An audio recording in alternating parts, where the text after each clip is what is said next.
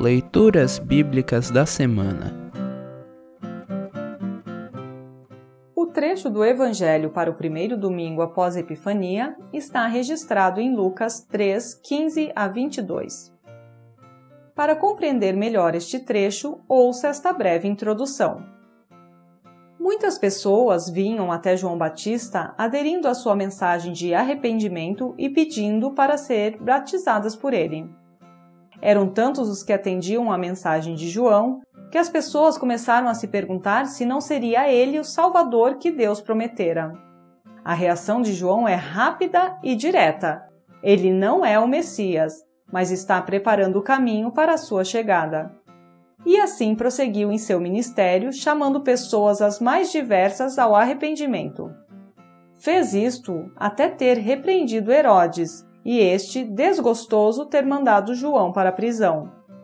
Antes de ser preso, contudo, João batizou o próprio Jesus, cujo batismo não ocorreu porque Jesus precisasse se arrepender de algo, mas para deixar registrado no coração dos discípulos e nas páginas do Evangelho o labor do Deus triuno, Pai, Filho e Espírito Santo, em prol da salvação da humanidade.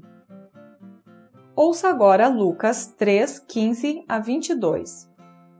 Lucas 3, 15 a 22. As esperanças do povo começaram a aumentar, e eles pensavam que talvez João fosse o Messias. Mas João disse a todos: Eu batizo vocês com água, mas está chegando alguém que é mais importante do que eu, e não mereço a honra de desamarrar as correias das sandálias dele. Ele os batizará com o Espírito Santo e com fogo. Com a pá que tem na mão, ele vai separar o trigo da palha. Guardará o trigo no seu depósito, mas queimará a palha no fogo que nunca se apaga. João anunciava de muitas maneiras diferentes a boa notícia ao povo e apelava a eles para que mudassem de vida. Mas falou contra o governador Herodes, porque ele havia casado com Herodias, a esposa do irmão do próprio Herodes, e também porque ele tinha feito muitas outras coisas más. Então Herodes fez uma coisa ainda pior: mandou pôr João na cadeia. Título: O batismo de Jesus. Depois do batismo de todo aquele povo, Jesus também foi batizado. E quando Jesus estava orando, o céu se abriu e o Espírito Santo desceu na forma de uma pomba sobre ele.